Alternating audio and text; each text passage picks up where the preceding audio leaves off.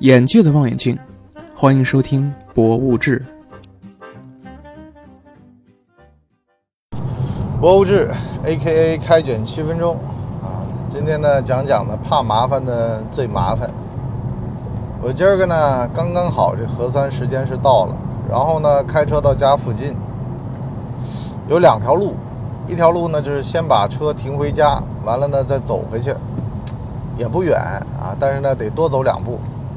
另外一个呢是到那附近找个地儿停下车，或者呢就靠个边儿啊，靠路边停个车，啊，这这个这话只能说到这份儿上啊，到头了，然后呢就过去。以往呢我会选择哪个？好了，这第二个故事，就是呢有的时候去医院啊，特别是杭州的什么邵逸夫啊、浙一医啊，特别难停车啊，省人民医院这种。完了呢，开车去呢，就几乎呀是要在那儿啊绕来绕去，绕来绕去，可能呢还耽误事儿。打个的吧，还方便。后来呢，我就想了个办法，就近法则，什么意思呢？附近的社区能不能停？附近的小区能不能停？那总有路数吧？你就包括说，杭州那邵逸夫，早年还曾经有这么一门营生，就是有人在路边专门指导你去停车。给你找到指导的地儿，问你收十五还是二十，啊，反正就是说给你找停车的地儿都能收钱啊，创造了就业机会。所以呢，怎么办呢？我一般呢，原先我就是怕麻烦，要么打个的，要么骑个自行车。可是呢，这样的话呢，就是没开车，很多事儿你就不方便去办，有个车呢就方便很多。所以呢，我就提炼出来这么一个逻辑：怕麻烦的最麻烦。所以呢，今天呢，我去做核酸，那我就想好了开车过去。为什么呢？这里面有两个好处，一个呢是熟路，你知道这附近有地儿停车了，哪儿能停车了，哪儿不能停车了，积攒经验。因为呢，路径依赖，你如果说都是坐公交车打的，那么开车的路线是不知道的。以后万一要是地头蛇这个说法啊，你就不是地头蛇。第二呢，其实啊也是对心态的一种考验。就你真到了那地儿，考验你临场随机应变的能耐的时间到了。有一年，我们一家人去青岛玩，订了呢是高铁，可是呢好死不死，这高铁是从杭州城站发车的。城站在杭州的市中心解放路这边，另外一个呢是杭州主流的站，叫杭州东站，东站呢是在杭州的天成路这边。啊，两个中间还还有一段距离的，怎么办呢？买票买好了啊，当时呢也没核对啊，工作不仔细吧，然后呢就冲着东站就去了。到了那儿傻眼了，人家说你这是城站的票，你怎么来了东站？当时我们一边嘴巴里面大骂，一边在想完了怎么办？后来呢，我老婆到了城站，我们把票退完了啊，一阵的懊恼。我老婆说飞机票订好了，咱们直接去飞机场。飞走，而且还比那个高铁要早到，啊，就是那会儿十一吧，那几年的十一呢，真的是啊，是我感觉现在已经找不到那么好的光景了啊，就是人挤人是吧？人头攒动，好怀念。就你知道吧？我们就来不及去懊恼反，就是反省，觉得自个儿不对。反正我老婆说：“哎，钱拿回来了吗？退票退掉了吗？对不对？”那咱们就再花钱吗？然后直接我一边退票，他一边订机票，直接往机场出发，咱们就走了。什么意思呢？就是不要怕麻烦啊！有的时候就是现在这种麻烦当中无法自拔，最重要的事儿反而忘了。所以呢，回到奥卡姆剃刀法则，今天咱们出来是玩的，还是出来总结的？如果是出来总结的，那咱们回家慢慢总结，咱们就别出来玩了。所以呢，不要在路上懊恼。我老婆那个事儿从来没说过我，啊，反正呢，谁的错也不说了。为什么呢？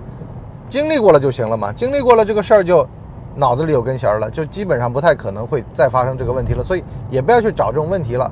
谁的问题啊？什么情况？也不要再去追究了，因为毫无意义。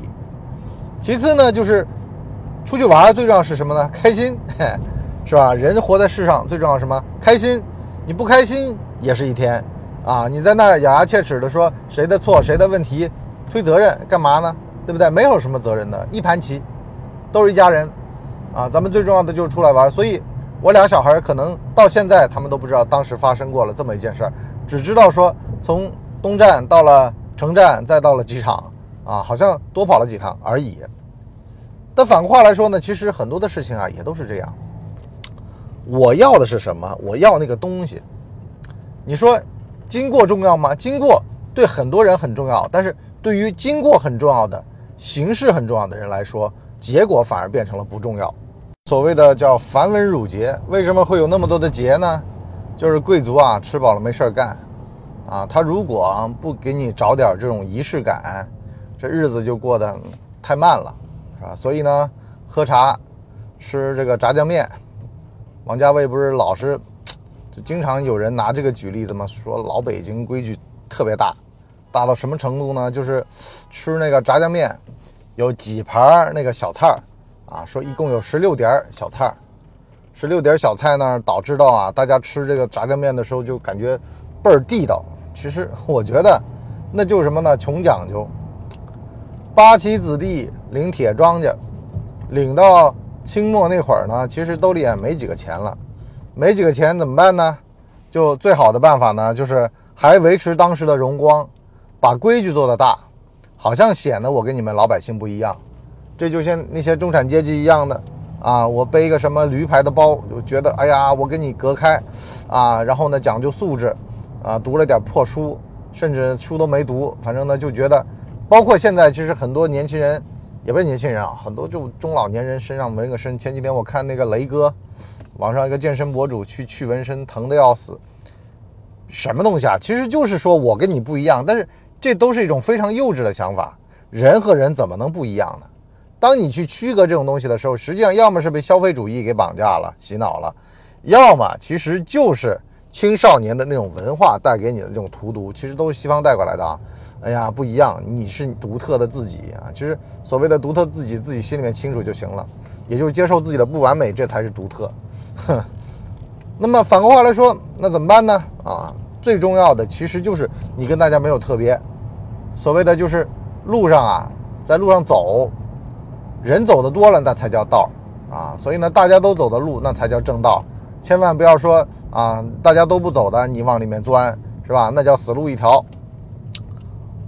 那么，奥卡姆剃刀法则，我今天想要吃，那我就去吃；我今天想要去锻炼，我去锻炼。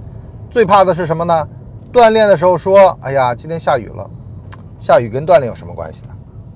今天想要吃，说：“哎呀，我今天是高碳日、低碳日，啊，这这倒也是个理由，对吧？但是这个就是你工作不仔细了啊！你这个怎么能想问题想一出是一出呢？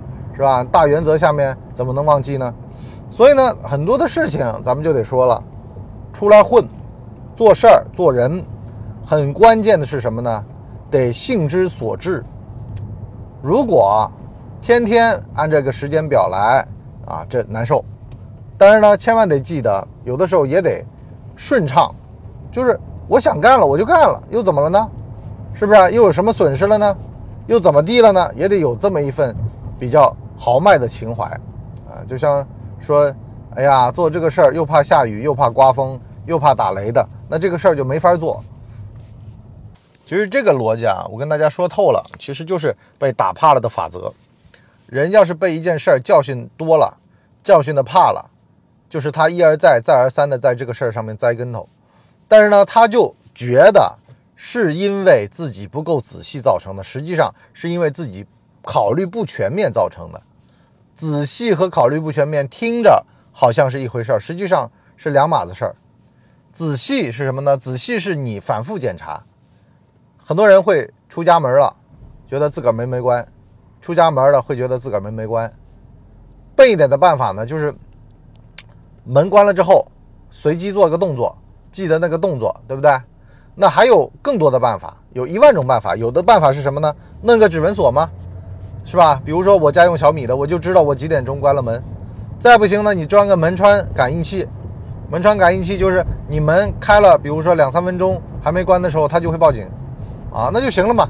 是不是有各种各样的制度的手段和办法去约束这件事儿？何必要仔细呢？要什么仔细呢？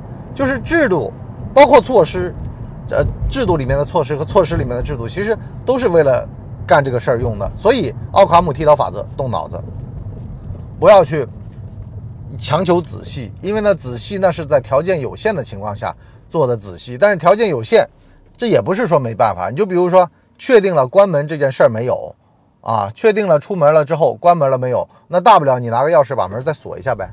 你锁了这个门，那么这个动作就会记在心里面了。啊，关了门很可能不深刻，锁了门也行啊。好了，我们今天呢，怕麻烦最麻烦的逻辑呢，上半集就先聊到这儿。下半集呢，跟各位讲啊，如果说你不怕麻烦，付出了代价，那这个代价怎么算？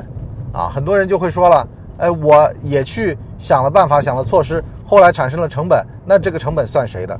大家还记不记得我前面讲的那个火车票赶不上，去买飞机票的故事？实际上成本就是要付的。